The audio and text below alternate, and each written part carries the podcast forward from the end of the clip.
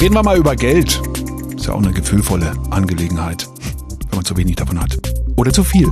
Vor mehr als 20 Jahren wurde die Riester-Förderung eingeführt, um die Rente aufzubessern damals. Fanden auch alle super.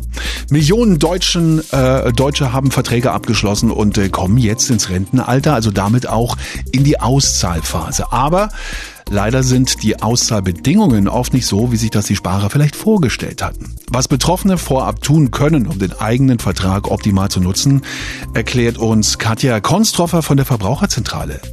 Schönen guten Tag, Frau Konstroffer.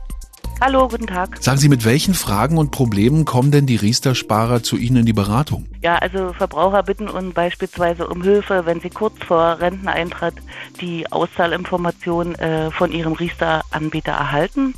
Viele Verbraucher wünschen sich oder gehen sogar äh, teilweise fest davon aus, äh, dass zum Rentenbeginn ihr Riester-Guthaben als Einmal-Auszahlung äh, verfügt werden kann und sind dann über die Auszahlung der oftmals geringen Monatsrente enttäuscht. Welche Auszahlmöglichkeiten gibt es denn? Grundsätzlich muss man sagen, die Anbieter von Riester-Verträgen zahlen eine monatliche lebenslange Rente aus. Mhm. Möglich dabei wäre aber auch eine sogenannte Teilkapitalauszahlung.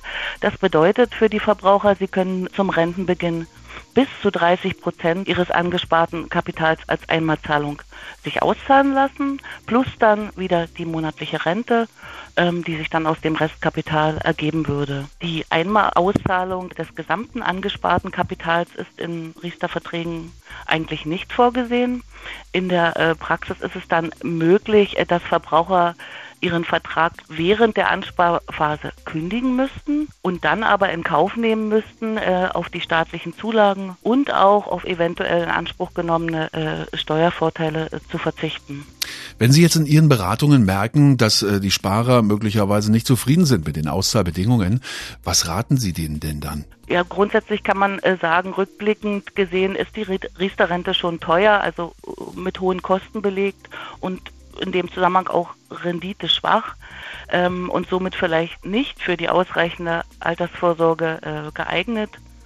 Umso wichtiger finde ich es, ähm, dass Riester-Sparer sich frühzeitig nochmal mit ihren eigenen Verträgen beschäftigen und prüfen, welche Handlungsmöglichkeiten haben sie. Stellt sich beispielsweise heraus, dass halt die vertraglichen Bedingungen nicht zu den persönlichen Vorstellungen der privaten Altersvorsorge passen, könnten Verbraucherinnen beispielsweise ihren Vertrag beitragsfrei stellen. Also lieber jetzt schon mal in die Riester-Verträge schauen, auch ins Kleingedruckte und sich beraten lassen. Das sagt auch Katja Konstroffer von der Verbraucherzentrale Brandenburg. Dankeschön für die Informationen, Frau Konstroffer. Ich danke auch.